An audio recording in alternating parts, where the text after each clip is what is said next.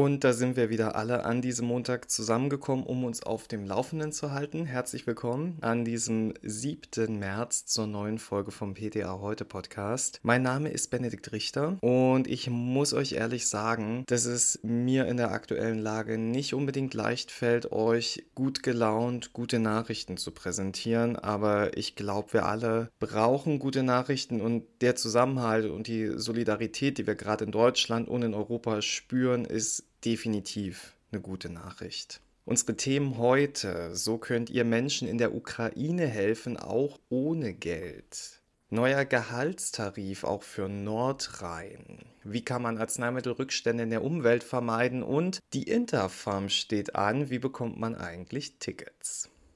Letzte Woche haben wir hier im Podcast über die sogenannte Jodblockade gesprochen, also die vorsorgliche Einnahme von Jodid, um die Schilddrüse vor Karzinomen im Fall einer nuklearen Katastrophe zu schützen. Ich war die Woche im Internet unterwegs, das passiert dann und wann, und habe gesehen, dass etliche von euch auf Instagram und so weiter gepostet haben, was es mit der Einnahme auf sich hat und vor allem, dass man diese Jodid-Tabletten jetzt nicht einfach so nehmen und zu Hause horten soll. Und mittlerweile haben wir es auch offiziell. Sowohl die AMK als auch das Bundesamt für Strahlenschutz raten ausdrücklich von einer Selbstmedikation mit hochdosiertem Jodid ab. Zum einen gibt es dafür keine rationale Begründung und zum anderen bringe die Hochdosistherapie Nebenwirkungen mit sich. Ein anderes Thema, das viele Apotheken auf Social Media und in der Realität beschäftigt hat, das waren die Arzneimittelspenden in die Ukraine. Ich habe da Apotheken gesehen, die für Einkäufe, die gespendet werden, Rabatte geben oder die nochmal Geld obendrauf gelegt haben. Auch bei uns in der Apotheke hatte ich am letzten Montag schon zwei Kundinnen, die sagten, ich habe 200 Euro Budget, packen Sie mir mal was zusammen. Der Verein Apotheker ohne Grenzen beteiligt sich bereits an vielen Aktionen, die den Transport von Arzneimitteln und Verbandsmaterial organisieren. Eine erste Lieferung hatte Ware im Wert von 10.000 US-Dollar.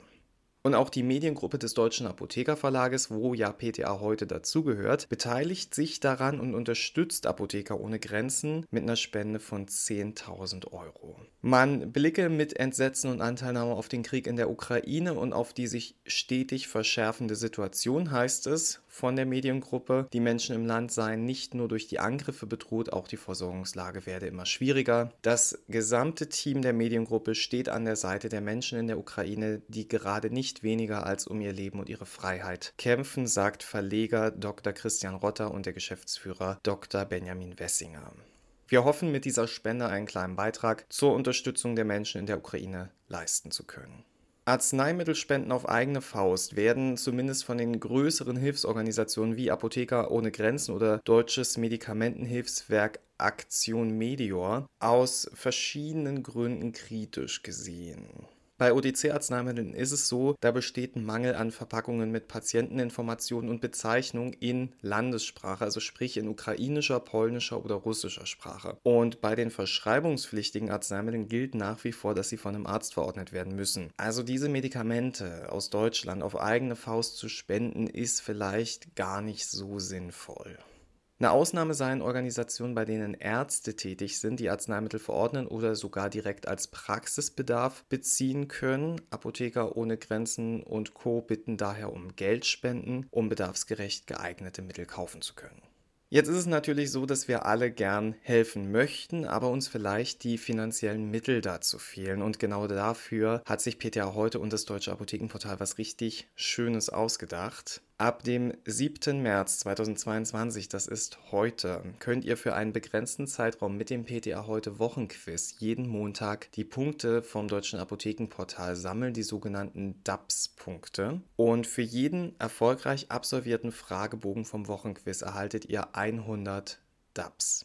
Und die Punkte, die könnt ihr dann an Apotheker ohne Grenzen spenden. Natürlich gibt es die DAPS-Punkte nicht nur für das Wochenquiz. Auf ptaheute.de haben wir noch unzählige weitere Fortbildungen und E-Learnings, bei denen ihr Punkte sammeln könnt, was dazu lernt und den Menschen in der Ukraine helfen könnt. Um Punkte zu sammeln, müsst ihr beim DAP registriert sein. Da gibt es sowohl einen kostenpflichtigen Premium-Account als auch einen der kostenfreien Mein DAP-Account. Und um auf ptaheute.de DAPS-Punkte sammeln zu können, müsst ihr euer DAP-Konto einmalig mit eurem Account auf ptaheute.de verknüpfen. Ohne Verknüpfung könnt ihr die entsprechenden Fortbildungen absolvieren. Die Gutschrift von den DAPS-Punkten ist dann aber nicht möglich. Wenn euch das jetzt alles viel zu kompliziert klingt, das kann ich verstehen, dann lohnt sich ein Blick in das Fortbildungscockpit bei ptaheute.de. Das führt euch nämlich ganz genau durch diesen Prozess und hilft euch dabei.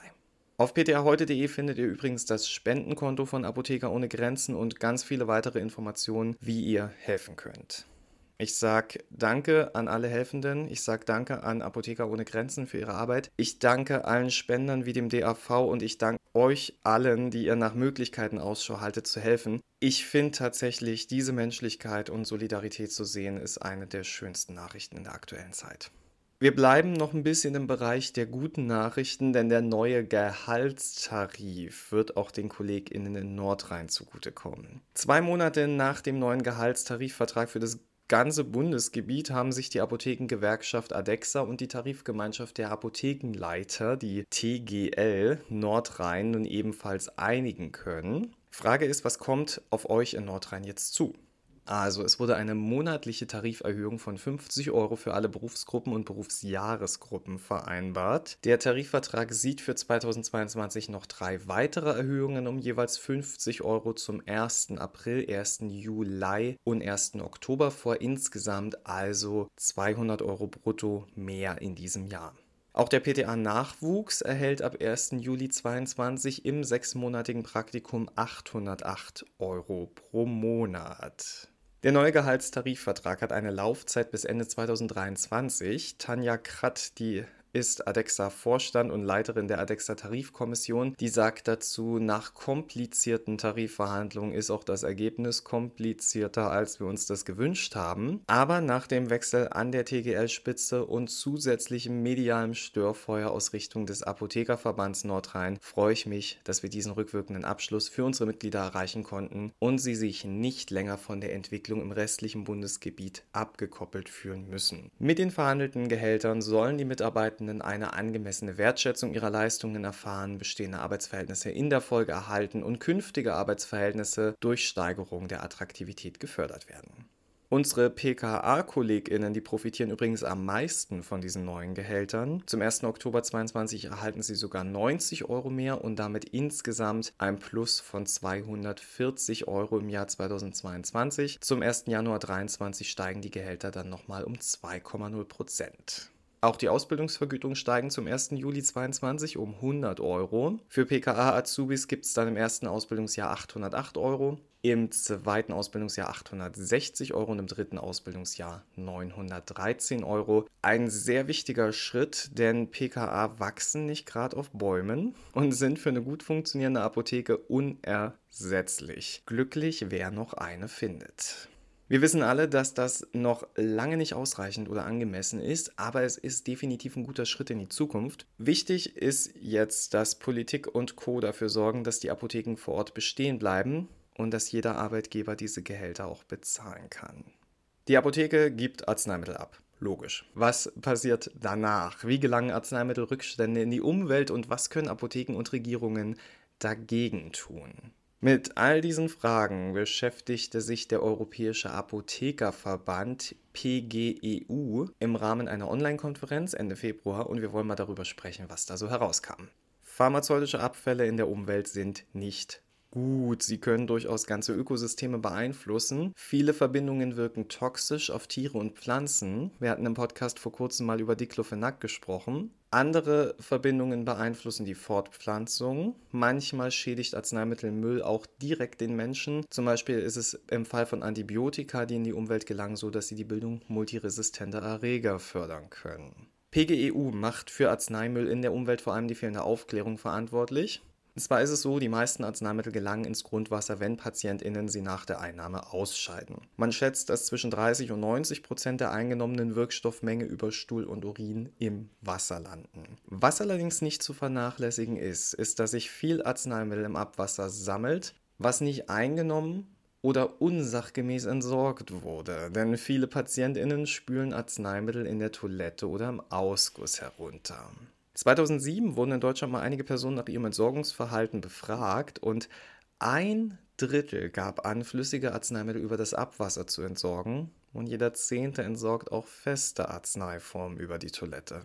Problem ist, wenn es weggespült ist, ist es nicht weg, denn es landet im Klärwerk und die meisten unserer Klärwerke sind gar nicht darauf ausgelegt, Wirkstoffe aus dem Wasser zu filtern. Daran möchte PGEU jetzt aber arbeiten. Außerdem schauen sie auch in andere Länder und wie Apotheken dort etwas zum Umweltschutz beitragen können. Und da habe ich euch ein paar Beispiele mal mitgebracht. In Schweden haben es zum Beispiel die ApothekerInnen geschafft, dass Diclofenac-Salbe verschreibungspflichtig wird. Außerdem werden die OTC-Hersteller dazu verpflichtet, mehr Transparenz in ihre Lieferketten zu bringen. Die Niederlande erproben aktuell ein Modell, bei dem zurückgegebene oder kurz vor dem Verfall stehende Arzneimittel nicht entsorgt werden, sondern zur Wiederverwendung bereitstehen. In vielen Ländern fanden sich Initiativen, die Apotheken helfen, nicht benötigte Arzneimittel separat zu sammeln, um sie zu vernichten. Das beugt nicht nur der falschen Entsorgung vor, sondern auch Unfällen und Missbrauch.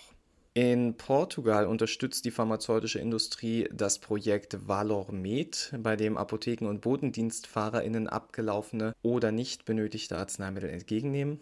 Auch in anderen Ländern arbeitet die Industrie mit Apotheken zusammen, zum Beispiel in Finnland, den Niederlanden oder Australien. In Schweden erhalten KundInnen in der Apotheke Rabatte auf ihren nächsten Einkauf, wenn sie zu entsorgende Arzneimittel mitbringen. Also ähnlich wie so ein Pfandsystem. Und dann wäre da noch Deutschland. Ja, in Deutschland hält man es bislang für unnötig, Arzneimittel separat zu entsorgen, denn unser Restmüll wird verbrannt und damit auch die Wirkstoffe vernichtet, die dort landen. Natürlich, sofern sie dort landen.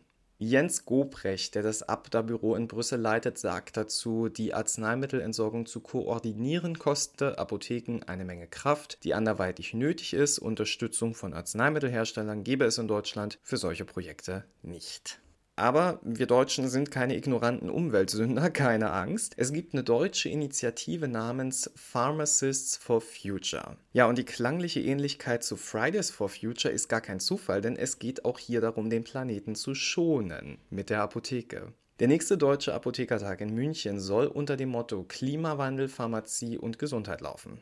Also vielleicht werden Deutschlands ApothekerInnen dann noch mehr Ideen beisteuern, die Nebenwirkungen von Arzneimitteln auf die Natur zu begrenzen. Und da wir gerade von Zukunft reden, die Interfarm steht vor der Tür. Am 11. März startet die Interfarm online und in diesem Jahr geht es mit der Future Farm 2022 los. Dabei geht es um Möglichkeiten und Herausforderungen der Digitalisierung.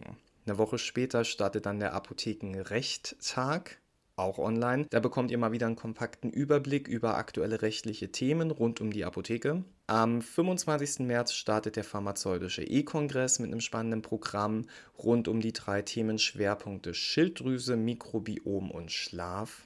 Und schon am Tag darauf geht es weiter mit dem PTA Heute E-Kongress. Mein persönliches Highlight und meine wärmste Empfehlung an alle PTA. In diesem Jahr liegt der Fokus auf Diabetes mellitus sowie auf den besonderen Bedürfnissen von Säuglingen und SeniorInnen. Den Abschluss bildet schließlich ein ganzer Tag zum Thema Heimversorgung kompakt. Am 1. April erfahrt ihr dort alles, was es als Apotheke beim Start in die und bei der Heimversorgung zu beachten gilt. Ja, wie bekommt man jetzt ein Ticket? Online. Auf interfarm.de könnt ihr euer Ticket online buchen und dann pünktlich zum Start der Interfarm vor eurem Laptop, Desktop, Smartphone oder Tablet Platz nehmen und den Vorträgen lauschen, via Chat Fragen stellen oder sogar Diskussionen führen. Ich werde auf jeden Fall da sein, genau wie nächste Woche Montag, hier im Podcast übrigens. Wie jedes Mal wünsche ich euch eine ganz zauberhafte Woche und ganz viel Kraft. Ich weiß, dass die aktuelle Situation viele psychisch sehr belastet. Wenn ihr das bei euch merkt, kann ich euch nur raten, bleibt informiert, lest vielleicht nicht jeden reißerischen Artikel, achtet auf eure Mental Health, wie man so schön neudeutsch sagt, umgebt euch mit lieben Menschen und achtet aufeinander.